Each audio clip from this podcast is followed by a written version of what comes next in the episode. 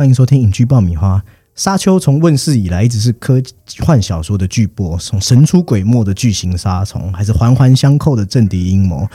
呃，以及命运的可抗与不可抗逆，还有包括生态、人类演化的想象跟反英雄的叙事。沙丘之所以能够直击人心原因，正是因为它不只是科幻小说而已。即使没有我们熟知的外星人或人工智慧，如今看来仿佛就像是二十一世纪世界走向的这种前瞻预言。而至于为何这样的剧作一直没有通过大荧幕成为影视的流行文化呢？本期节目我们会来带大家了解这个《沙丘》在改编之后发生什么问题。当然，我们也会带来大家所期待的《沙丘》世界观的介绍。呃，本期节目就有主持人 Summer 还有鸡哥。嗨，大家好，我是鸡哥。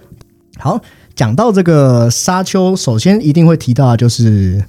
这个这次的导演嘛。我们前一期节目有讲到这个丹尼维勒纳夫，《沙丘》其实就是刚才如刚才所讲的这个科幻电影类型的基石，而且它其实已经就是很久了这样。丹尼维勒纳夫有讲到说，其实地球一直在变化，然后人类不得不适应。他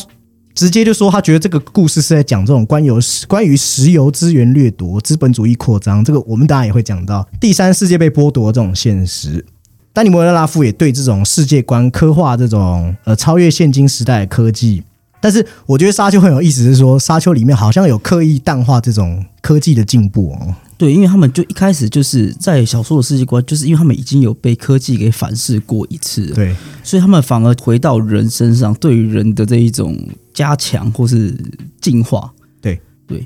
好像在这个故事里面，曾经说这个沙丘之前有经历一个叫巴特勒圣战的嘛？哦，对，就是算是他们赋予了机械这种智慧啊，或是说他们有办法自己自由的，应该思思想也好，行动也好，这样子。然后在里面的那个世界观是造就了一个横跨非常长时间而且惨烈的战争。嗯那之后可能甚至对他们的宗教也产生了一点影响，就是他们不再赋予这一种所谓机械生命智慧。对我，我这边就讲一个蛮好玩的。我觉得丹尼维勒纳夫的前作是这个《银翼杀手》，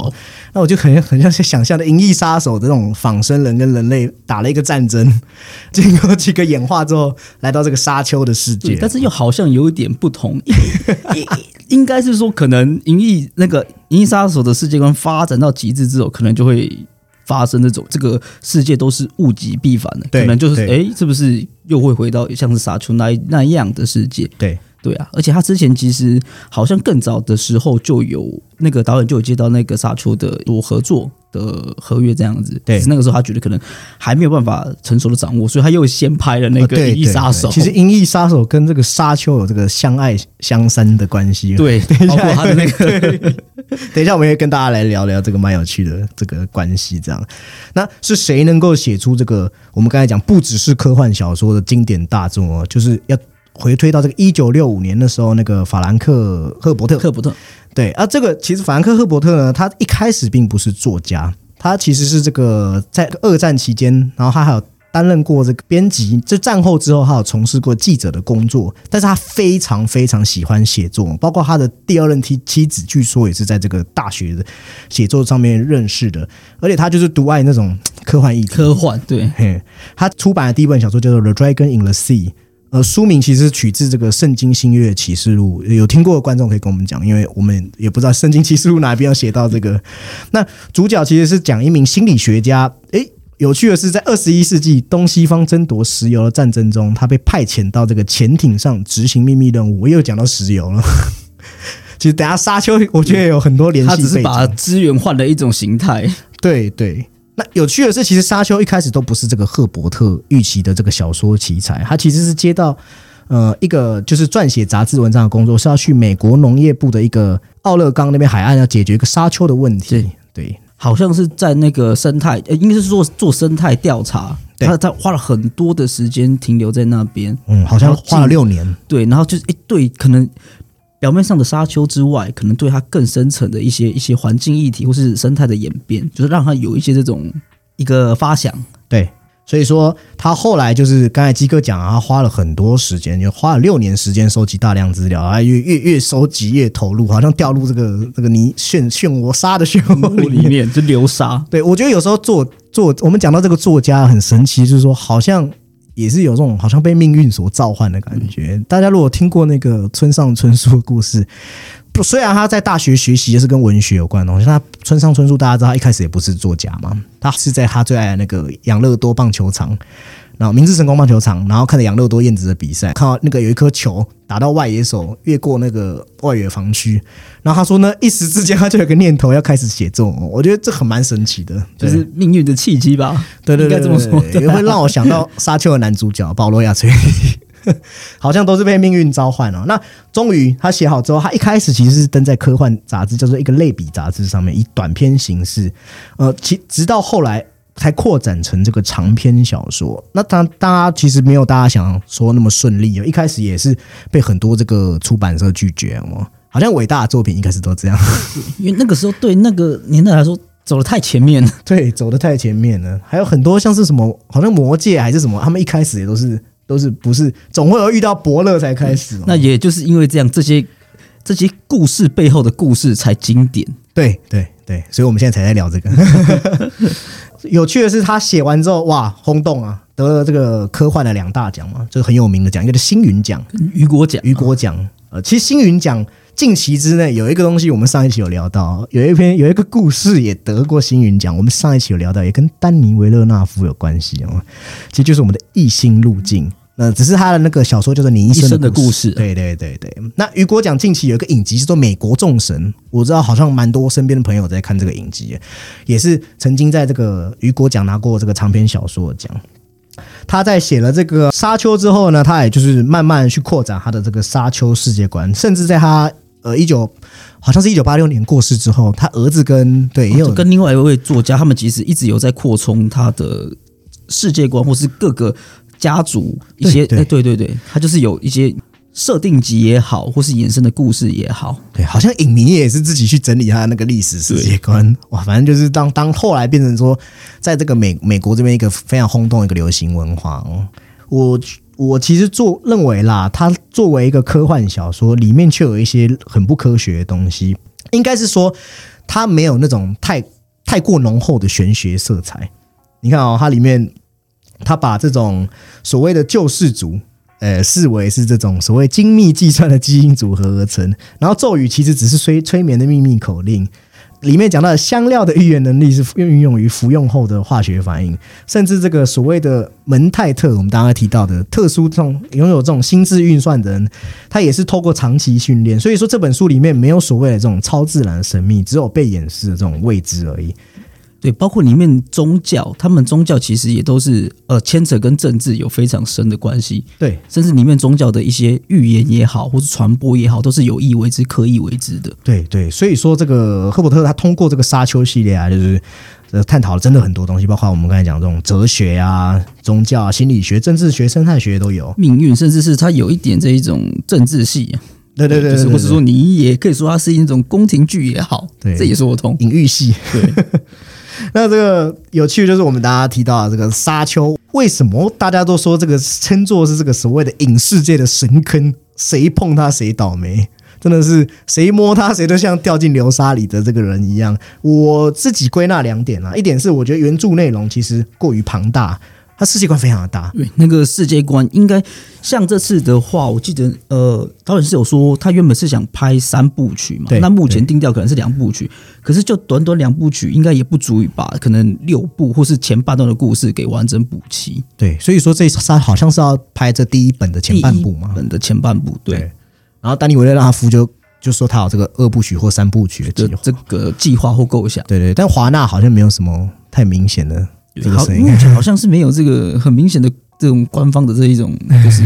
声明啊。对对对对对，就是说他这个公司这边还是要看等那个票房出来才可以确定。除了刚才这个讲，第二点就是，其实早期的这种影视特效技术真的有限哦，没办法呈现出这种另类文明的文文那个未来世界。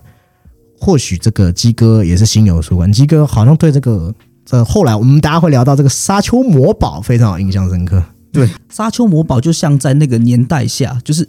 那个年代下应该有的这一种商业片，或是英雄片，或是科幻片的那种三幕剧这样子。嗯，因为那个，因为我们知道最后，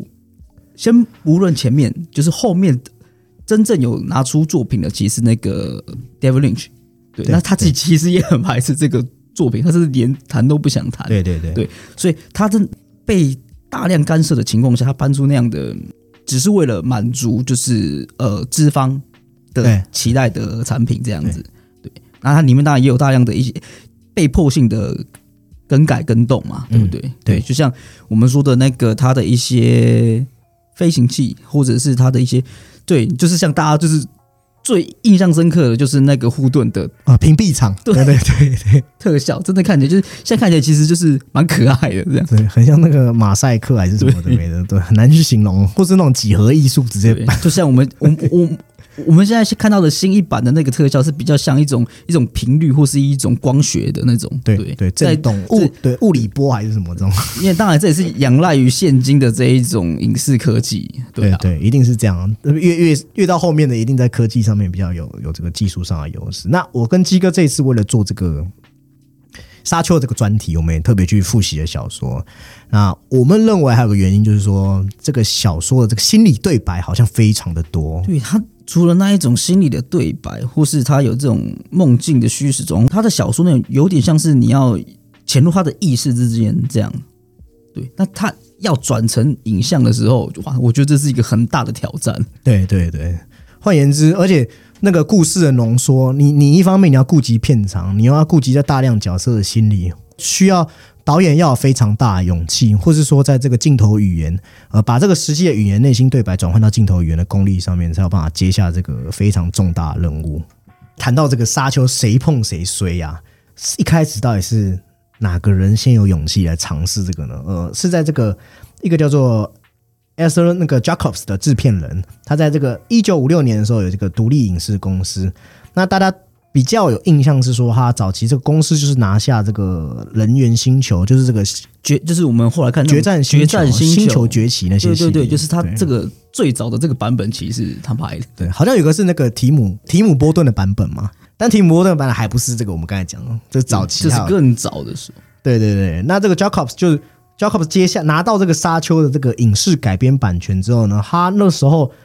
有找到一个他认为心中的完美人选哦。这个人大家应该一定有听过他的片子，名字我未必大家未必会认识，他叫大卫李恩。他有一部经典的剧作，就是叫做《阿拉阿拉伯对阿拉伯劳伦斯，对对对，算是影史必看的这个电影哦。那个史蒂芬斯皮伯说他每年要看一次，有那么夸张吗？就是他的很推崇嘛，因为每个人都会有一个像是影响你一生的电影。哦，对对对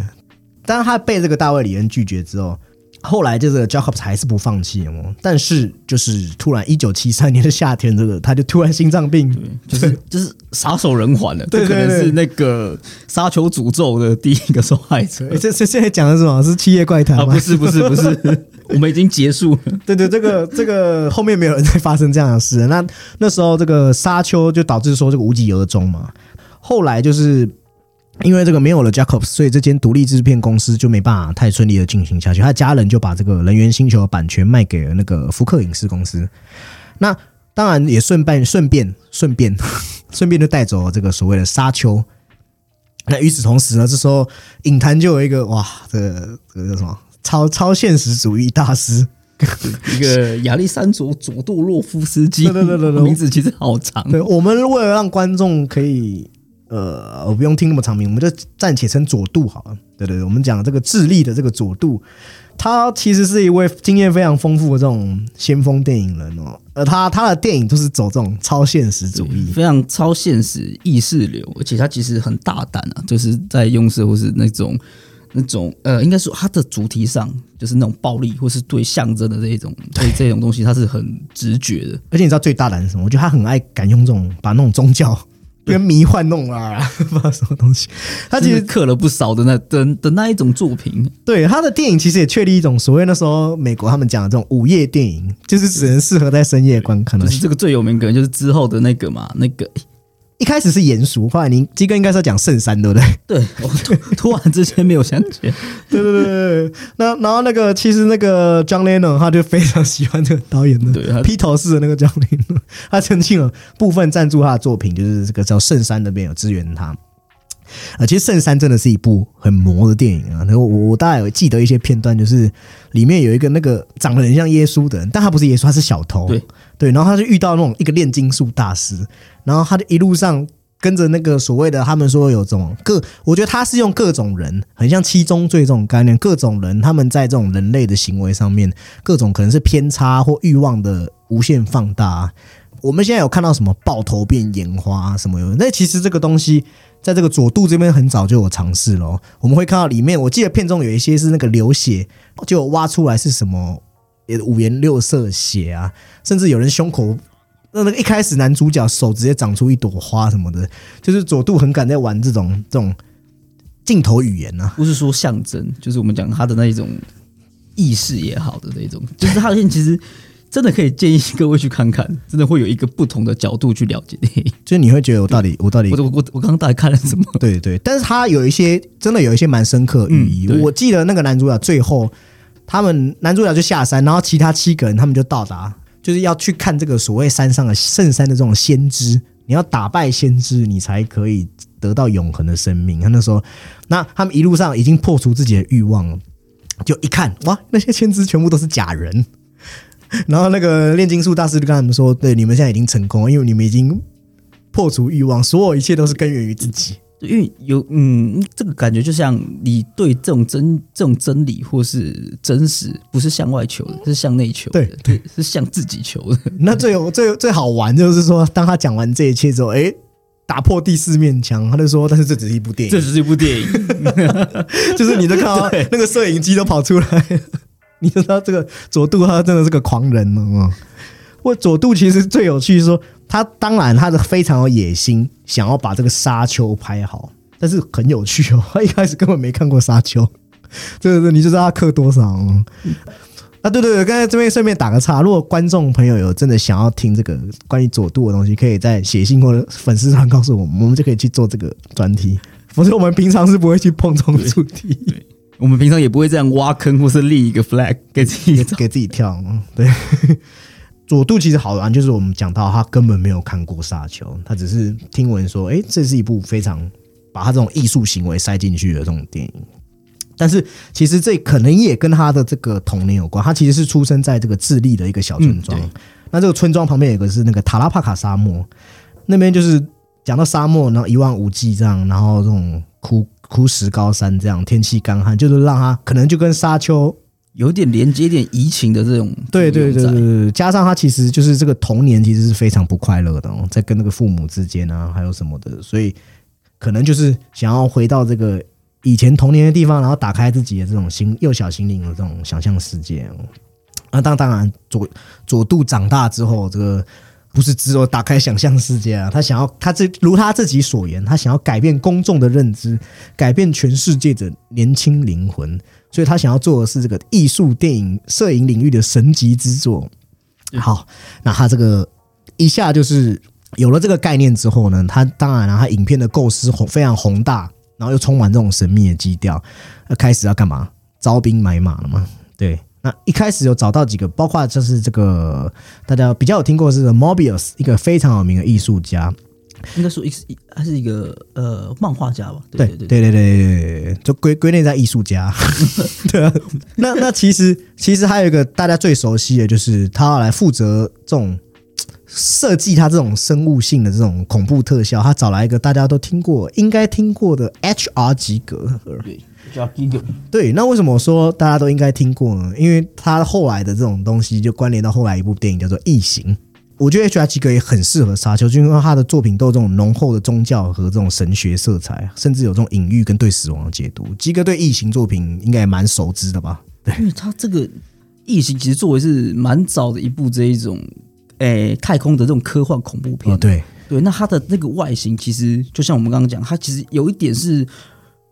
其实看得到它的一些机械光泽或是一些机械上的一种骨感的。呈现，然后加上他的风格，就是你刚我们刚刚提到，就是他有点神学的这种隐喻在这样子。然后还有还有一个部分，就是其实《异形》第一集很多个场面，其实都有一点带有一点性隐喻这样子。嗯，对，就包括一开始做的飞船或是异形的形状。但《异形》在最近的这几部，其实就是嗯，就是它的前作，呃，应该说前传电影，就是把它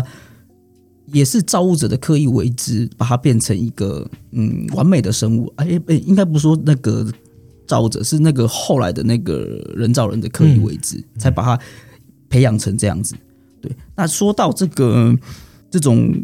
肉体机械的这一种设计师，其实还有一个就是，不知道大家有我没有听过一个叫空山机的，啊。他也是在这种一些这种机械设计上会带有一点就是可能性欲的这种风格在，嗯，它也是蛮特别的。对，所以 H.R. 吉格他的这个成长经历也很有趣啊，好像是说他的父亲小时候给他一个骷髅头作为礼物，从那刻起他就觉得手中触摸到了死亡的感觉，所以我觉得也是因为如果读过这个《沙丘》，你就知道里面有这种对生死这种探讨。刚好，如果你去看这个 H.R. 吉格这种绘本，就是绘图啊或分镜稿啊，或者当时留下一些就是帮佐渡画这种，你会觉得说，哎、哇，真的，如果拍出来，可能不会是大家想象中的沙丘，但是绝对会是一个很漂亮的，像绘绘本风格因为它的风格真的黑色跟对跟其他这一种所谓的科幻，其实都它有自己很强烈的一个一个风一个风格在。对对。中间，因为我们知道沙丘作为科幻片，所以特效制作就尤为重要嘛。那那时候他就有想到一个人选，就是曾经帮那个库伯利克二零零一太空漫游的那个特效师，叫做道格拉斯。但是这是他这些呃，算是跟这种艺术家心灵交流上面唯一算是碰壁最严重哦。因为据说就是他跟他交流的时候，不但就是对方没有态度不是很好之外，然后在交流的时候他一直接电话，而且那个左左杜觉得说他的这个言行举止透露出这种虚荣和这种骄傲。就除了非常的不礼貌以外，他就是一个有点像就是利益导向，没有像他就是对他嗯没有像他对作品有这样的热爱的要求。对，但是道格拉斯，当然我我我们现在这个年代没办法去去知道他的态度是真的是怎样，或不是或许是说各说各话，这样也有可能。但是道格拉斯确实也有拒绝过，包括像《星际大战》啊，他他也是拒绝过，他拒绝过很多大作品嘛，而且中间还消失在影坛将近三十年。对他的这个招兵马就要还有很还很还没结束哦，他有找到一些，包括他这个部分的这种音乐，他找来一些很有名的乐团啊，还有这个当时的这个 Pink Floyd 对，来负责这个，而且他找各种不同来负责各种地方的这种，就是桥段的这种他用乐团来分他的嗯，就是为不同的阵营或是不同，就是来帮他们做一种一个区分啦。对，他也找了这个有一个也是非常有名的艺术家，叫做阿西莫夫。那他在这个讲到这个之前有一部纪录片，就是佐都在讲述他这种宏观的时候，包括一些文献，他就说他想要的是他想要想象中的沙丘世界是一种进入全新维度的这种这种为生者而设的这种前舱和母舰。就是有一种要启发观众的这种感觉，对，他就是有点想我我不知道他那时候讲，可是那就那感觉说他有点想把这部作品推上，有一点像是一个神学的那种概念。对对对，这些这种已经我们已经看到这个很强大这个美术部队了，再来要干嘛？找演员了。找演员有趣的是说，这如果大家熟知《沙丘》故事，最重要的男主角保罗嘛，啊他居然去找他的儿子哦，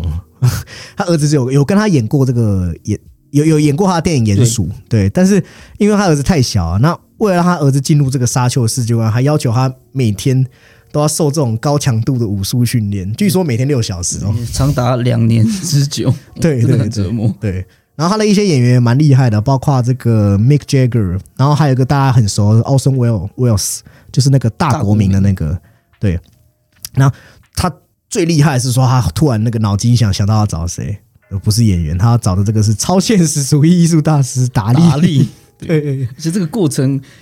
不太像是那个导演他在找达利，有点像是达利在就是面试导演，对对对对对，就是一开始这个有一点那种呃三顾茅庐的那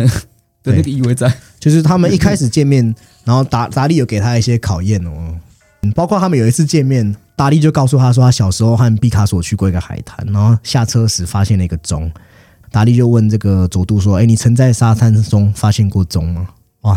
佐渡接到这个奇怪的问题，可是他的回答也很妙啊，对对对对，他他说说我我从没注意过，但是我错过更多。错过更多的钟。人家达利就是呃 OK，这个这个面试过关了。嗯但是那时候还不是这样哦，达利不止他片酬还要要求很高哦、他还要在自己的片里面要注入他那个燃烧的长颈鹿，然后他还要求说，银河大地的王座必须是两个海豚相交而成的马桶，这什么鬼啊？对，他还说大地的这个廷臣要由他的私人演员来演，而且达利告诉他说他不会念他准备的台词哦，理由是因为我的想法比你好。真的很达理，就是这种应该说艺术或多或少都有自己的坚持，或是自己的那种自恋的感觉。对对对对，然后他开价一个小时要十万美金，美金对，是佐杜答应了，但是你你这个你这个有，我就我就去猜你的他，我有我的招式，对不对？佐渡就让他想要在剧本里控制他这个银河大帝出现的场景，然后让就是三分钟、五分钟。其余台词就用一个类似的机器人来发声，理由就是说，就是因为皇皇帝怕被暗杀，所以对平常都是机器人来来出声音。这个演员什么该找的都找了，但是有一个问题出现了，呃，这个光听就知道这个电影的预算非常的高。那预算这么高的情况下，就要找这所谓的片商吗？其实一定是会被很多片商拒绝，因为据传他这个版本如果要拍摄完，好像会十四个小对，时，至少是十二个小时以上。对，最好笑是说当时那个华纳，华纳拒绝他的理由，是因为希望把那个片长压在九十分钟，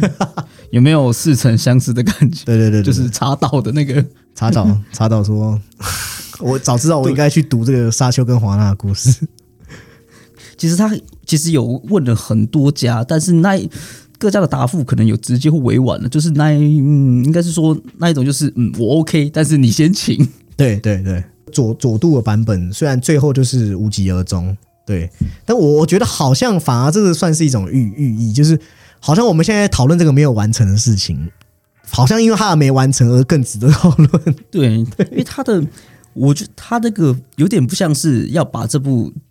电影作品变成一个艺术，而是他在这个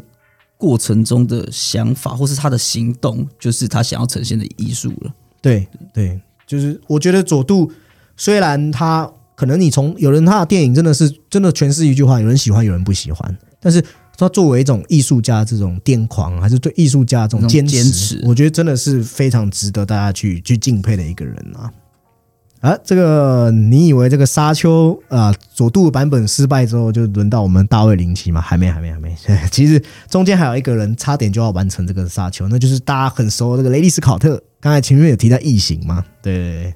其实，在那个听说这个片商后面要找到这个，因为后来要转转接片商啦，就是到一个叫迪诺意大利的制定对对制片人手上。那听说那个时期就是我们的这个，他已经看到就是雷利斯考利的异形快完成了，他觉得这个岛就是这非常有潜力哦，而且就是最适合来做这个沙丘的这个人哦。迪诺也很有意思哦，他们这个很聪明哦，他们找到这个写剧本的人，就决定为了避免麻烦，我直接找小说对，直接找原作回来写，对，那你的我觉得这个有好有坏哎、因为小说跟电影呈现方还是有那么一点差异在。对，你会写小说不一定会写剧本，而且我不知道他就是那个心境下是怎么样，就是因为他对自己的作品一定要有所取舍。对我相信他也是经过一番挣扎。对，而且就是我我觉得啦，如果你是文字工作的，你会想要放很多东西进去。但是电影有一种东西，就是你要你要知道怎么样可以就是长话短说嘛，对啊。那所以他这个写，他毕竟不是专业出身嘛，所以他一写，听说就是写三年哦。他写了一个长达一百七十五页，大概也是三个多小时版本的这个剧本。好，那那这个其实都比起刚才这个佐渡这些都是小事啊，而且像是这个 HR 基格啊，还有刚才这些不这些很多人马都是直接移植过来的，就直接召回就是异形的这种原班人马。对，但是但是呢，但是就是这时候有一个噩耗传来了，就是这个雷利斯考克的这个哥哥不幸就是离癌患癌离世了。这这个突如其来的消息，这个换换是谁来，可能都没有无心工作啦。然后他那时候甚至有患上这种忧郁症还是什么的，所以他就沙丘工作就是一直没办法进行哦。然后加上他那时候从另外一个这个制片人那个拿到一个叫做拿到一个剧本，那时候还没有完整的雏形。他后来看看这个剧本，诶，这个剧本写的是这个被限定只有几年寿命的人工智慧，为了让自己可以有更长的寿命，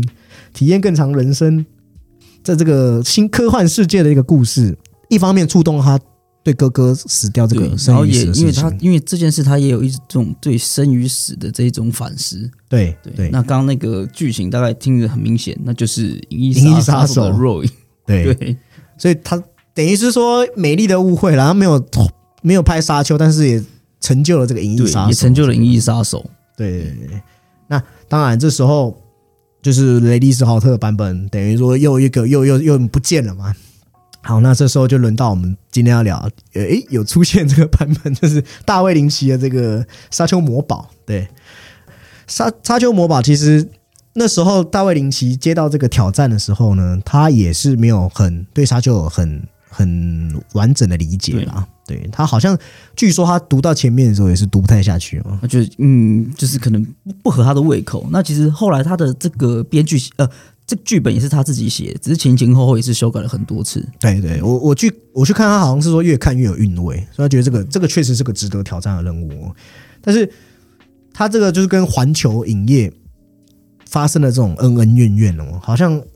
对方双方对这个剧本一直在做一些修改啊，还是什么的，甚至好像即使拍完了，还是有去加一些补拍啊，或者什么，反正前前后后他们花了很长的时间。大卫林奇其实心中最后比较满意的是说，他真正一个满意的版本是一个四个多小时的时长，但是那好像是他的初剪嘛，就是他觉得哎，这个作品是他呃自己其实认同喜欢的，对对。但是就是我们好像以前节目我讲到了很多的电影，他自己没有取得这个最终剪辑版，他没有得到这个剪辑的权利，所以他导致说他认为后面的这个他觉得他心中的失败之作。这个沙丘魔堡，呃，他他就是没办法，他会常常去抱怨说跟环球啊之间的这种恩恩怨怨的嘛。然后加上，其实我我有去看这个影，我觉得他有些视觉风格我是可以接受的，包括他有这种这种废弃工业气息啊，还有这种对。但是我觉得真的有点太暗了，就是他的呈现方式，诶，他用他自己惯用的这种方式。来拍出一个资方希望的商的商业片，所以有些地方会就是会可能会让我们觉得有点突兀或是格格不入。而且听说制片方已经有要求他提升亮度，不然本来会更暗哦。但是其实有看过他的作品就是这样，而且我其实觉得说这部片也不完全是扁呐，包含他有一些。嗯，我记得印象深刻是因为保罗在包括小说有提到，他一直会做一些像预知梦的东西。那大卫林奇也特别强调这部分，就是跟梦境的连接，然后有拍出他一些他自己自己电影风格那种迷幻感。如果大家有看过他的那种《蓝丝绒》还是《穆荷兰大道》，或许这种梦的，好像在预示未来自己作品的这种感觉。对，包括嗯，他的作品就是真的就是跟我们好像历就是历史上总会这种意外的巧合。他也是一个这种很迷幻、超现实、意识流的导演。之前佐之前佐渡没有完成的，由他来完成这样子。而且佐渡一开始也是带着忐忑的心情看完，结果大笑。哦，对对对对对，非常有趣，就是因为佐渡觉得说啊，他其实就是艺术家心态嘛，他就觉得说。如果这个大卫林奇完成他的梦想，内心还是会有点不甘心，会有点遗憾。对，那他看完之后，听说就是从从这个表情就转为笑容。而且我相信他应该也不是就是真的要嘲笑他，因为他应该也知道大卫林奇的作品应该不会，应应应该不会是说就是大卫林奇真正想要作品是这样。对对对对，佐杜虽然说这个这部魔沙丘魔法他觉得烂透了，但他也有说他知道，因为这就是变成一个做制片方的作品。他其实也是知道，刚才像吉哥讲，大卫林奇心里苦了。对他甚至在那个导演跟编剧都是用，都不是用自己的名字。对对，之后的访谈他也是，就是甚至没有要谈的意思。他好像编出一个叫史密斯的名字。对，就就是把他把他当做自己的一段黑历史。对，其实这一次这个丹尼维勒纳夫拍完之后，又有记者去，就是我们讲泰语讲得笑。去去问他说，就是对这个有什么想法？然后他就说他对这个真没有，不要再问他了。然后他已经讲很多次了，当初他也没得到剪辑权利，然后他他也不会去看这个新的版本。但是他有说他不是针对丹尼维勒纳夫，他只是不想再去面对这件事情。那其实丹尼维勒纳夫有说他是大卫林奇的粉丝啦，他其实看完之后，他觉得《沙丘魔堡》有一些是可以借鉴的地方。那他觉得当时他的满足感只有一半而已。他他觉得说。确实，这个他认为这个大卫林奇版本不是个完美的版本，所以他会利用这个他觉得不足之处去做一些补补强，对补足。因为其实大卫林奇的版一开一开始的版本其实也是要分呃比较多部的，就是至少会有上下部。对对哦对啊，当时制片方好像要求他把这个故事就是再浓缩一下下这样子。对所以是，所以除了院线版之后，它又有呃，从一开始它初剪的四小时，然后院线版到最后又出了好像就是有类似刀剪版的。对。对，又又在补补足一些它的那个篇幅跟时长。但坊间好像已经很难找到他那个最长的版本。对，对对对，有趣的是，就我再补充说明一点，那个丹尼维勒纳夫有谈到说，他也不会跟跟着这个佐杜的版本走。他说，因为他觉得佐杜这个艺术风格太强烈，如果说他要去仿学他，就是对他的这种不尊重。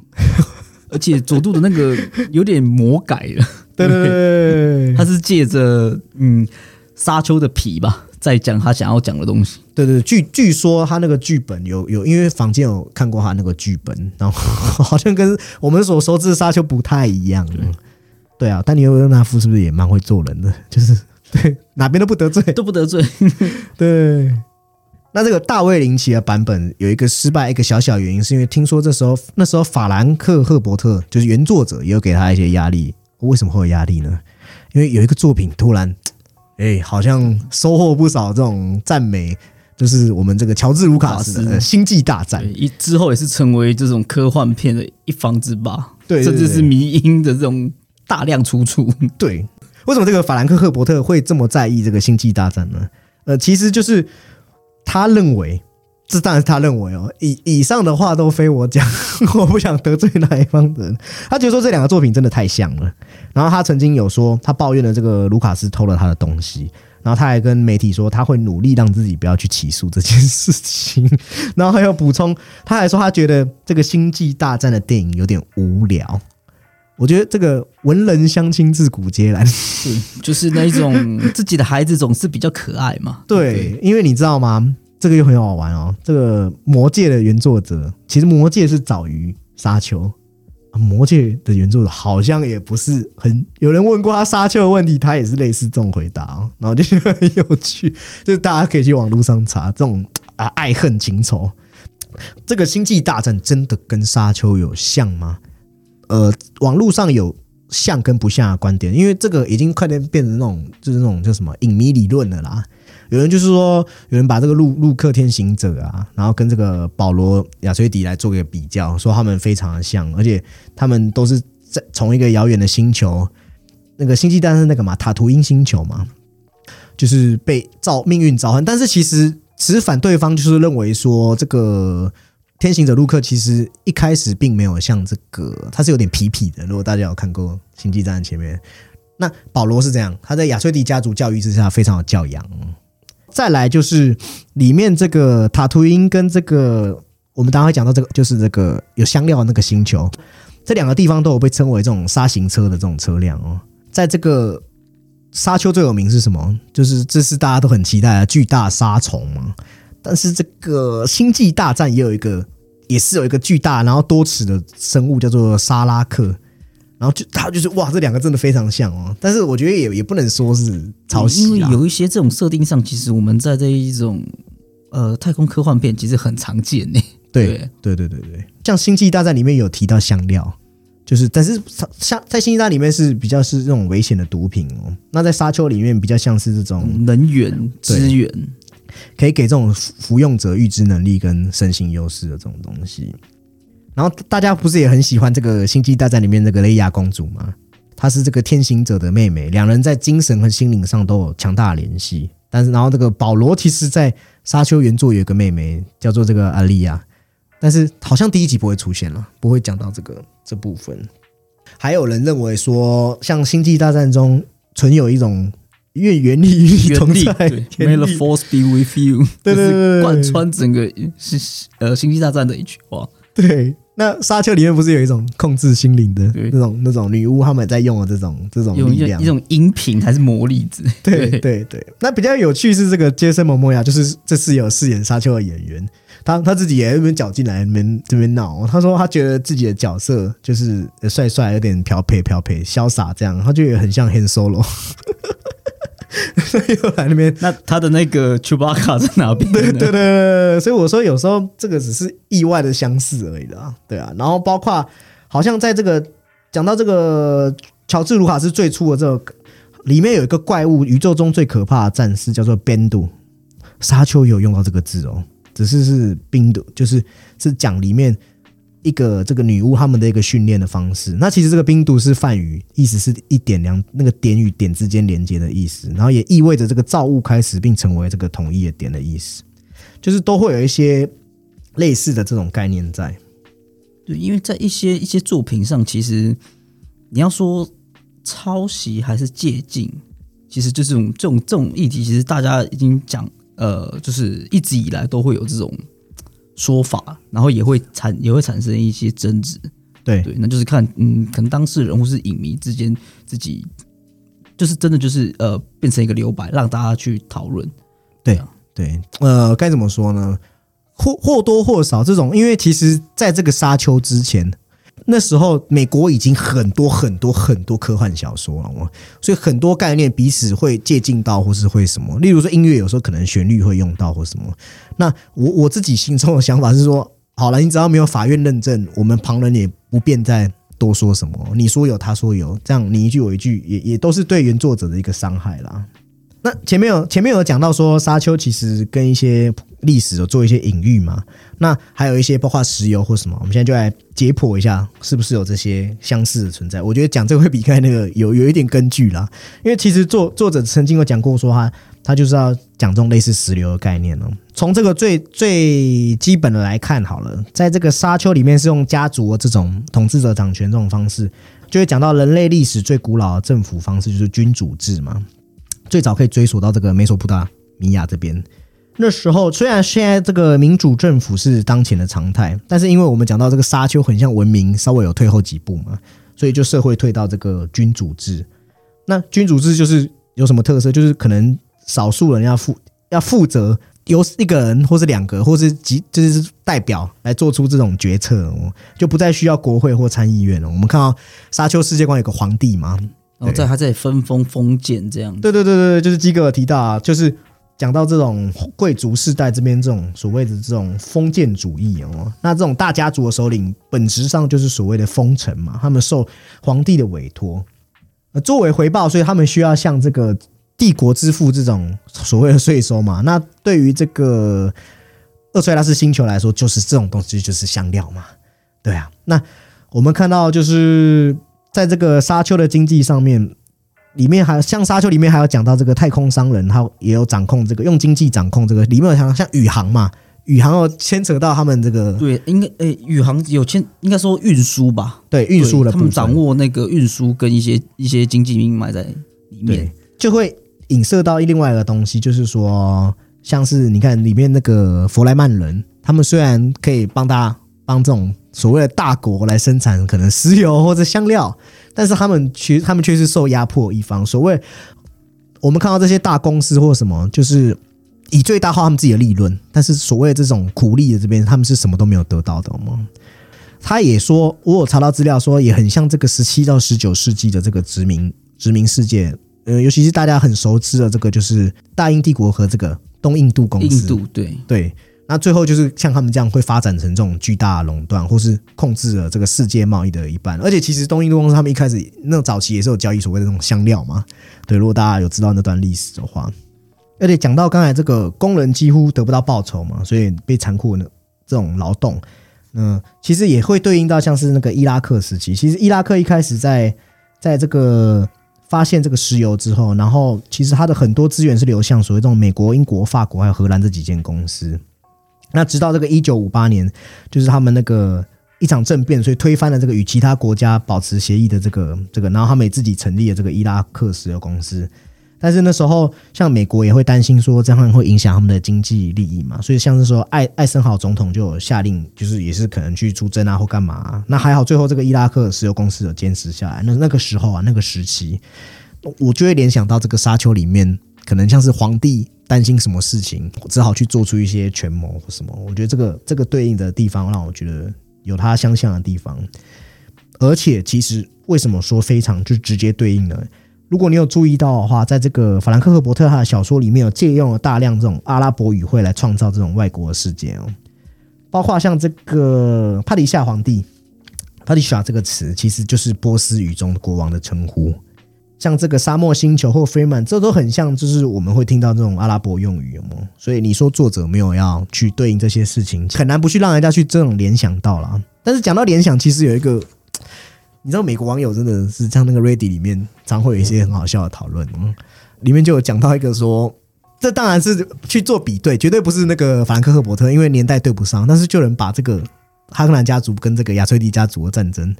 就是比比对成那个川普的那个选举战役。那我看到哇，真的是把它当做一种预言呢。对对对，然后他还说，你看川普不重视环境，就跟这个哈克兰家族不重视这个的那种可能水的资源会耗尽啊，或或是。对他的那个嗯政治策略比较强硬啊之类的。然后你知道我看到最好笑的是什么吗？就是他有讲到说，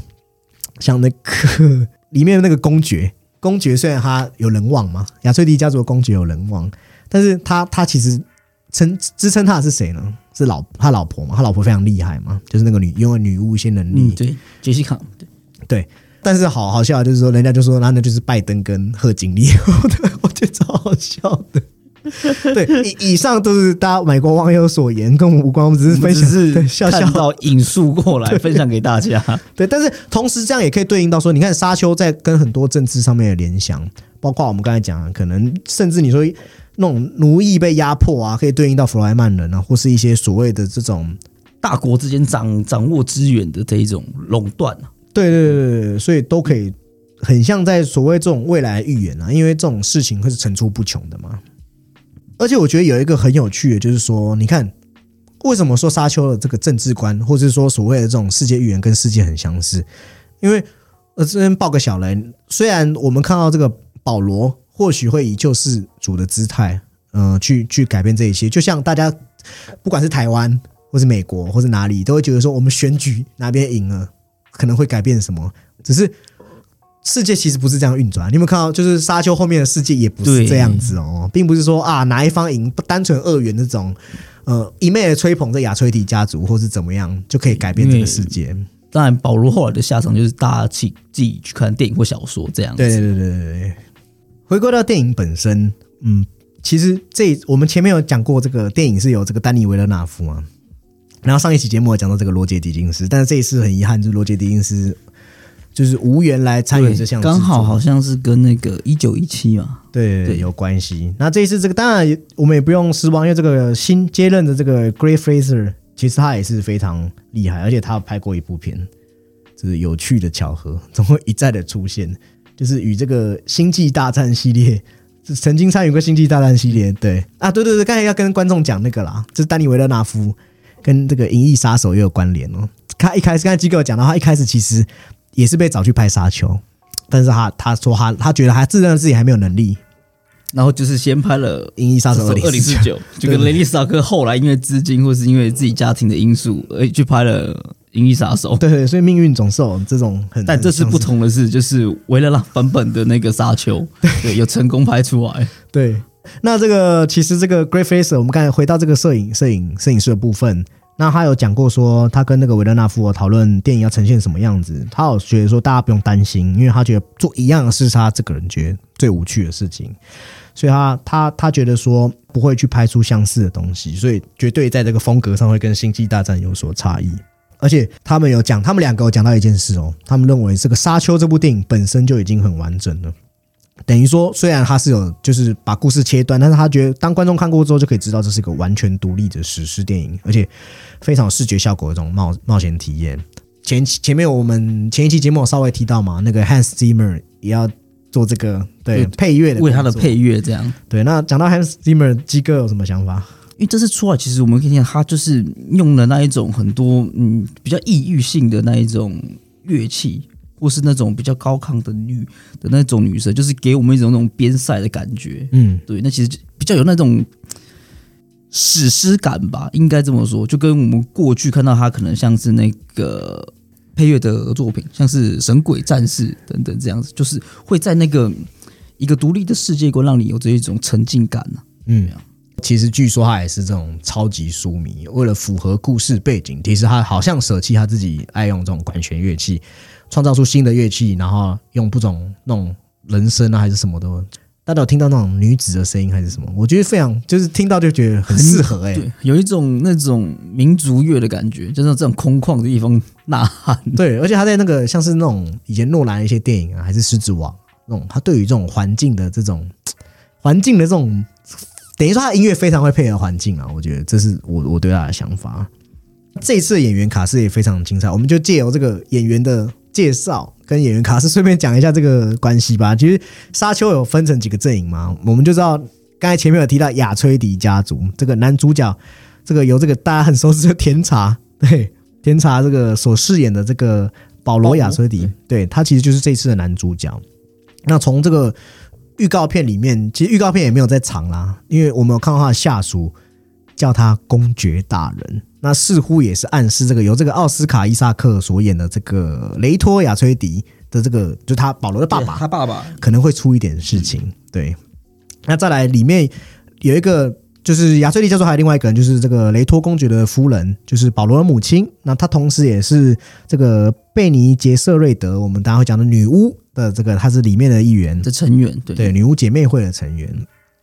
那这个我觉得这个饰演她的演员，这个雷贝卡佛格森吧，我自己对她还蛮期待，因为过往像她近期在这个追忆人，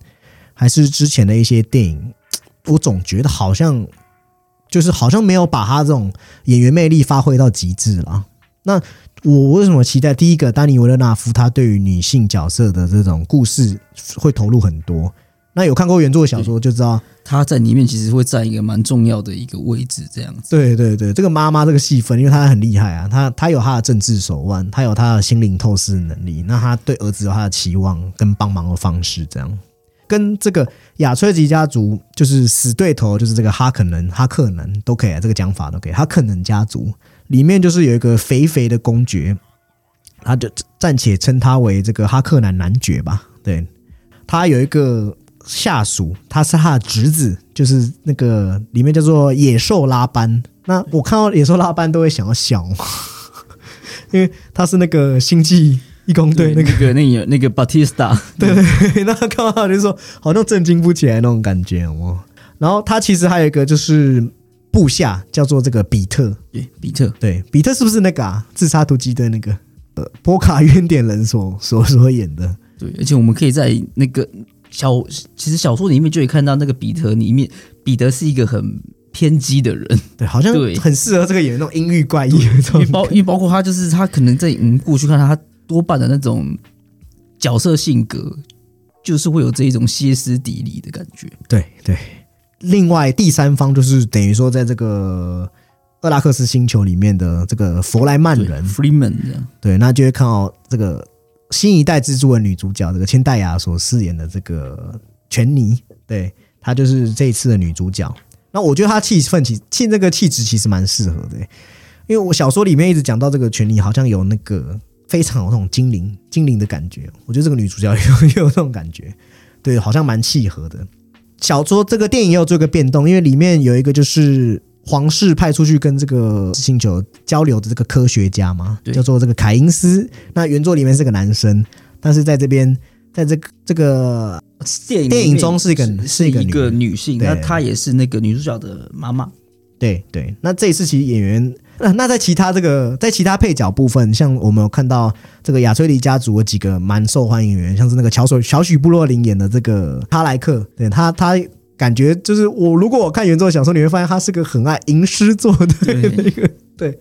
应该说云文云武好了，对，感觉蛮蛮蛮期待他的诠释哦。然后还有像是这个。某某雅所演的那个邓肯爱德侯，对，好像就是一个漂漂漂陪剑客的剑，对，有点像剑士，呃，剑士这样。我看一些前导介绍，好像说他会有占蛮多这种打斗的戏份，那也蛮期待啊。就水行侠用另外一种方式重现江湖，在没有水的地方，在没有 哎，真的是没有水的地方哎。对，那最后大家提的就是我们张震所饰演的亚崔吉家族的医生啊。那他呃，好像原本翻岳医生嘛，但是新版是翻尤英医生。我就不爆雷，但是做个提醒，他其实对于整个这个事件来说是个很关键的人物，几乎说命运的钥匙是掌在他手上这样嘛。那谈完这个演员，我们刚刚有提到嘛，其实我们就来带一下这个大致上可能会发生的故事，因为我们其实也没有也没有看过影片，在讲这个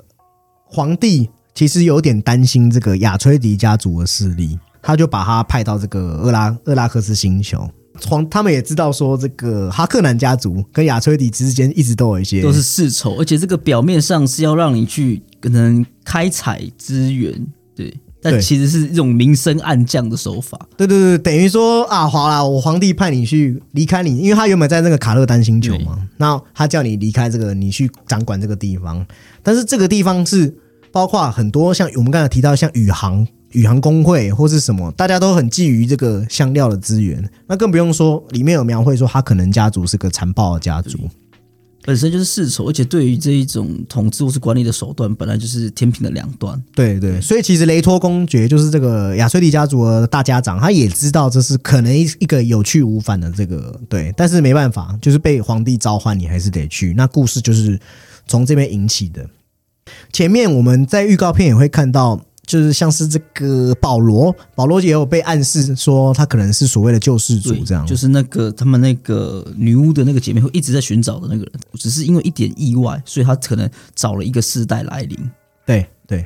我们有看到说前面有提到的，包括大卫零七版本，然后还有这个版本，我们看到保罗会做梦嘛。这个预告片有提到说，他好像会梦到这个弗莱曼人跟他之间的一些连接哦。确实，这个故事后面会讲到说，亚崔迪家族到这个这个厄拉克斯星球上面发生的一些事情。那自然，厄拉克斯上面有谁？有弗莱曼人嘛，就会发生一些事情。那观众也可以去想象一下。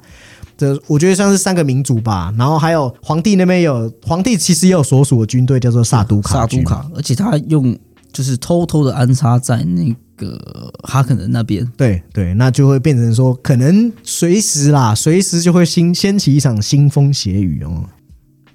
讲到这个，除了我们讲到这些人类的设定，其实在这个沙丘里面有一些超人类的设定嘛，像因为他们这个世界观是没有就禁止用这种人工智慧的东西嘛，所以说在这个沙丘的世界里面，人类就衍生出这种像是电脑的能力、计算能力，用这种香料就是强化到一定呃一定限度后，而就是可能强制进化这样子。对，我记得好像就叫做门泰特吧。对，那我在这个这一次翻译小说有看到他们讲一个词叫做精算师，水晶的精，不是那个不是那个我们社会上的那个那个精明。的精不是？对，那亚瑟迪的家族的那个门泰特就叫做好沃兹。那刚才讲到这个比特，则是这个哈克能家族那边那边的。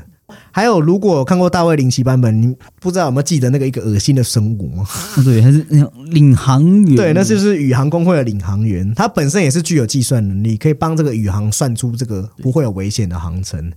拥有超能力的，还有这个我们前面讲到的嘛，这个贝尼杰瑟瑞德的这些女巫姐妹会。那跟这个期待的粉丝讲一下，听说关于这个姐妹会沙丘姐妹会的这个影集，好像也有在也有在筹备中。哦对对，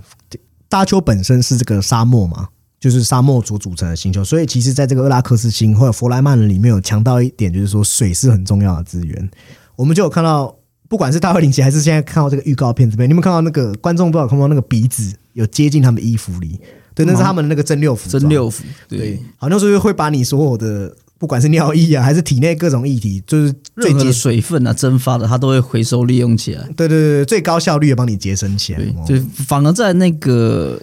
呃弗拉弗莱曼人眼中，可能香料是其次，但是水分对我们来说是非常重要的资对源。对对对对对，那鸡哥提到这个香料，我们前面有讲到香料一直就是沙丘很重要的一个东西嘛，呃，包括那个门泰特，还是一些需要，反正就人类啊运转这些心智都需要服用香料啊，否则就无法维持这些能力哦。对，而且它可能有点像是重度的依赖成瘾，它一断了之后，就是它可能会呃会让它死亡。戒断真正对，只是那个后果非常严重。对对对，那大致上其实到这个厄拉克斯星就会提到这重要元素就是水跟香料这样。保罗其实我觉得观众也卖个关关子给观众嘛，他其实好像就是也拥有这些能力，而且好像是更强大的能力哦。那是哪一种能力？其实到时候我对我们也不知道导演会怎么呈现。对他他他要用怎么样怎么引出来，或他怎么利用，对对对，我们就是大我们大荧幕上面就是见真章。对，因为其实保罗，你说他他是不是救世主，会不会是英雄，这也不算雷的吧？预告片一都个很明显啊，对，那鸡哥对沙丘有什么？因为已经快到了嘛，有什么特别的这种期待呢？纵观这么多让大家兴奋的因素，对，那我们就是时隔这么多年，那个大卫林奇之后，又有一个现在非常厉害的导演，终于又把这部作又让他重回影坛，就是呃改编之后这样子，那我们可以真真真正的可以期待一下成品出来是怎么样的。嗯，真的。而且不管是好像国内有看到一些已经看过试映会的人对，或者是像国外有些影评处，好像都算是都是好评的。对。但是有一点好像是说，有人说这是个符合现代剧院的这种艺术品。那听到这个，我觉得或许啦，或许也是在告诉我们说，这个作品真的蛮适合去上电影院看的。那我我们没有受到任何这个赞助商的这个对对，但是所以我们只是建议大家可以去戏院体验，就。可能他在拍摄的一些一一些东西输出比较适合用大荧幕，对对对对，我们仅就是仅此而已，这样子。我们绝对没有收到任何的这个那怂恿。当然我们也欢迎嘛。对对对，我们也欢迎厂商没有。对，那但是所以就可以说六九月十六，大家都可以知道《沙丘》到底会是什么气势磅礴之作。那大家就一起来期待。那如果你也喜欢我们这一系列，那我们也会继续做下去。我们会在《沙丘》看完之后，我们就会做这个这一系列为什么要看《沙丘》系列的最后一集。到时候也希望观听众可以准时来收听。那今天节目到这边告一段落，拜拜。拜拜。